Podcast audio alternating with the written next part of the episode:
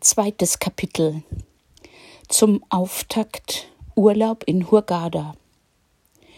Ein sehr großzügiger Reisegutschein noch zu meinem 50. Geburtstag in 2009 von meiner damaligen Chefin Barbara ermöglichte uns den sanften Einstieg in unser Abenteuer Ägypten.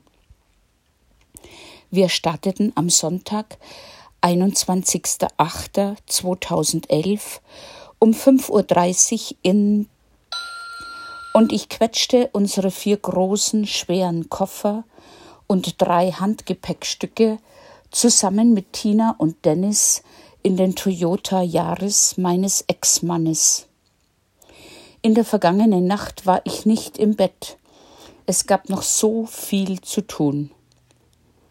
Am Münchner Flughafen befürchteten wir Extragebühren wegen Übergepäck. Aber zu unserer großen Überraschung werden wir abgegradet und dürfen Business fliegen. Flo, mein Sohn, Markus, mein Freund und Alois, mein Ex-Mann, kommen zum Verabschieden. Flo blödelt wie immer, wenn es rührselig wird aber alle anderen schlucken die aufkeimenden Tränen hinunter.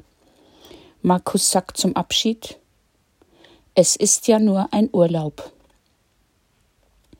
Beim Einchecken wird neben drei Sunkist-Tüten Tinas stumpfe Bastelschere beanstandet, ihre spitze Nagelschere darf mitfliegen. Seltsam. Um 8.35 Uhr ist Boarding. Im Schweinsgalopp geht's zum Gate H37. Für Tina reicht es noch zu einem Toilettenbesuch. Ich aber trau mich nicht mehr. Wir werden schon namentlich aufgerufen. In der Business Class ist massig Platz. Tina und Dennis sitzen vor mir, ich dahinter am Fenster. Sitz 6a, neben mir frei. Was für ein Luxus. Noch am Boden gibt es ein Getränk. Decken, Kissen, alles da. Kopfhörer, Bildschirm mit riesiger Programmauswahl und ein bequemer, verstellbarer Ledersessel mit Massagefunktion. Ja, so lässt es sich reisen. Aus der edel gestalteten Menükarte wähle ich das Rindergulasch mit Salat. Es schmeckt köstlich. Der nette Steward überredet mich zu einem Glas Chardonnay aus dem Alufass aus Südafrika und lässt mich dann noch zum Vergleich eines aus dem Holzfass probieren. Ich protestiere nur ganz kurz und denke, na was soll's.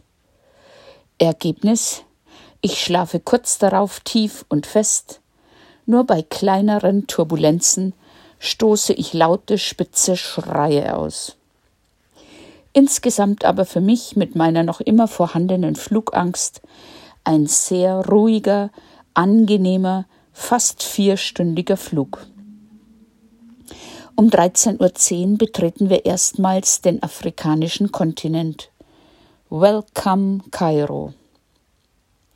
Dank Flo's Informationen und sein Dollar, Dollar Sponsoring können wir unsere Visa pro Nase 15 US-Dollar bezahlen und verlassen den Ankunftsbereich mit schönen Stempeln und arabischen Schriftzeichen in unseren Pässen.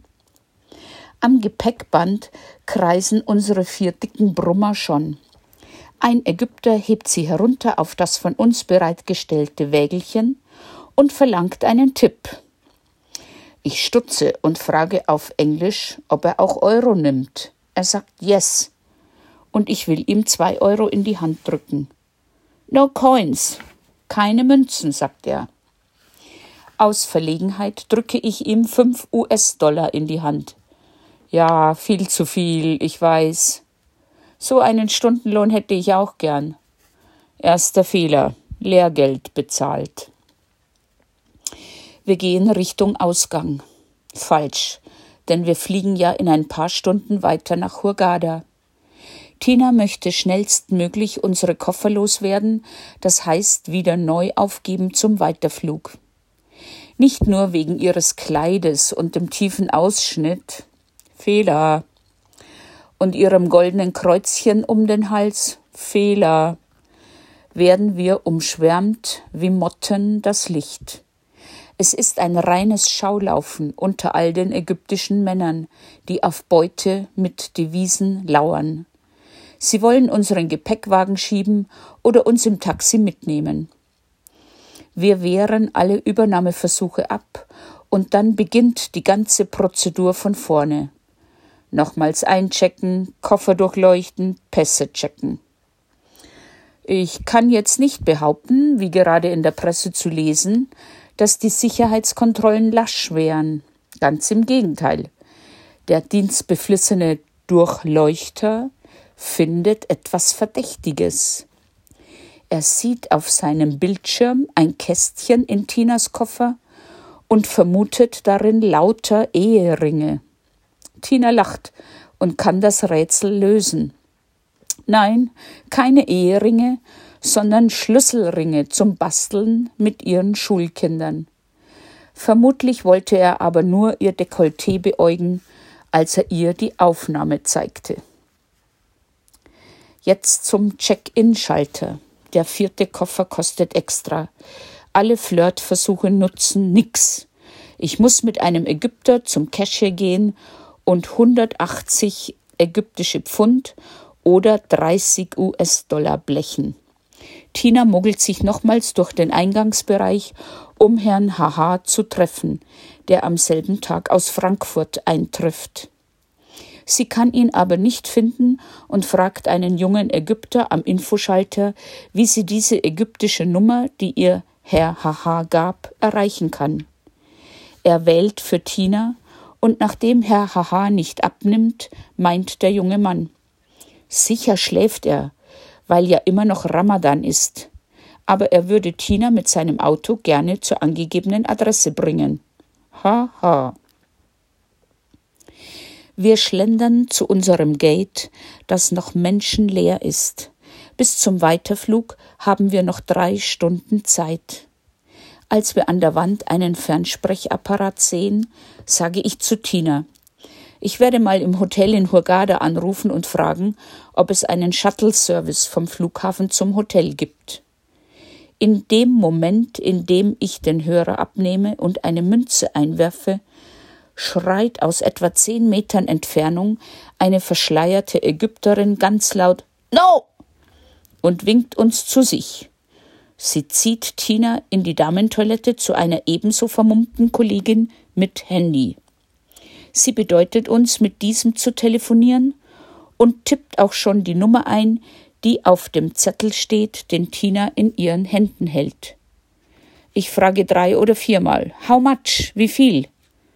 Und da drückt sie mir das Handy ans Ohr und das Hotel meldet sich. Ich lasse mich mit der Rezeption verbinden und frage nach dem Shuttle-Service. Ein sehr unfreundlicher Mann sagt, nein, es gibt Taxis am Flughafen. Ich sag etwas ärgerlich, ja, das ist mir schon klar.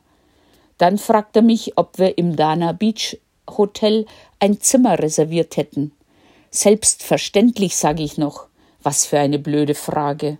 Und er sagt, herzlich willkommen auf Deutsch und legt auf. So, jetzt will die Verschleierte fünf US-Dollar. Darunter tun die hier offenbar gar nichts. Und die andere Ägypterin, die mit einer Hand die Schwingtür zuhält und die andere Hand aufhält, will nochmal den gleichen Betrag, ist 10 US-Dollar. Für ein Ortsgespräch. Schon wieder ein Riesenfehler.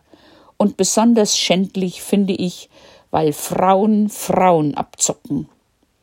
Wir setzen uns kopfschüttelnd über diese Dreistigkeit in den Wartebereich vor unserem Gate und Tina spendiert zum Trost zwei Cola und einen Muffin. Für uns drei.